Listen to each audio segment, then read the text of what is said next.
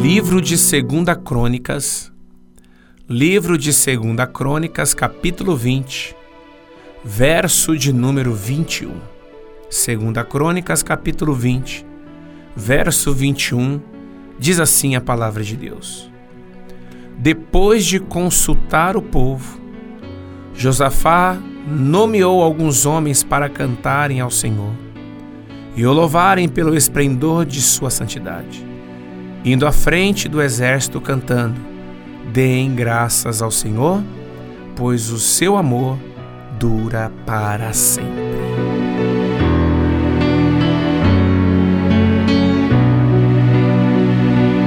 Meu amigo, minha amiga, amado povo de Deus, se tem uma coisa maravilhosa que podemos fazer, é adorar, é agradecer, é louvar este Deus que é maravilhoso e é fiel. Preste muita atenção porque quando Israel se viu cercado por todos os lados pelos exércitos inimigos, o rei Josafá teve medo e buscou ao Senhor, ordenando que todo o povo se consagrasse em jejum. Quando a situação apertou para o povo de Israel, o povo viu que não tinha saída e foi buscar a face do seu Deus. Assim também acontece conosco nos dias atuais, aonde quando as coisas não acontecem como gostaríamos, quando as coisas não funcionam como nós desejávamos, nós começamos a buscar este Deus com mais intensidade, confiando, acreditando muito mais.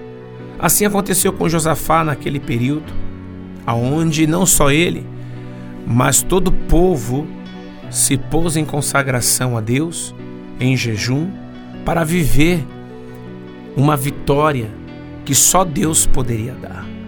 Mesmo tendo poder dos exércitos, ele não desprezou as armas espirituais. Josafá ele tinha um exército poderoso, mas ele não continuou acreditava, ou melhor, não se sustentava somente na força do seu braço, mas ele acreditava no seu Deus. Portanto, devemos, mesmo durante as lutas, adotarmos uma linguagem de louvor e adoração ao nosso Deus.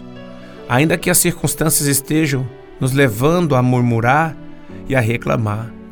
Uma postura de adoração vai além de apenas cantar louvores a Deus ou a glorificá-lo, mas honrar o Pai com palavras e postura, dando-lhe o devido crédito. Jesus chama isso de adoração, em espírito e em verdade. Independente da sua dificuldade, meu amigo, minha amiga, mantenha firme seus princípios. Não negocie, não deixe de glorificar o Senhor e não desista de lutar e clamar a este Deus. Se tem uma coisa que você não deve fazer jamais, é negociar, negociar a adoração a Deus. Isso Deus não aceita jamais. Que você possa guardar isso no teu coração e na tua vida.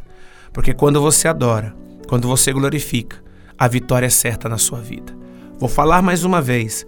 Quando você exalta esse Deus, quando você o adora, a vitória sempre será certa na tua vida, em o nome de Jesus.